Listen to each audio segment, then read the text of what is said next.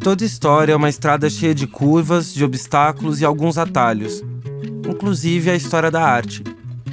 Sem querer dar conta de nenhuma versão final, eu, Felipe Molitor, e eu, Mirtz Marins, vamos tirar onda de radialistas modernos e nos esforçar para tirar a limpo alguns dos causos mais instigantes da arte brasileira, partindo lá da semana de 22 até a chegada nos anos 2000.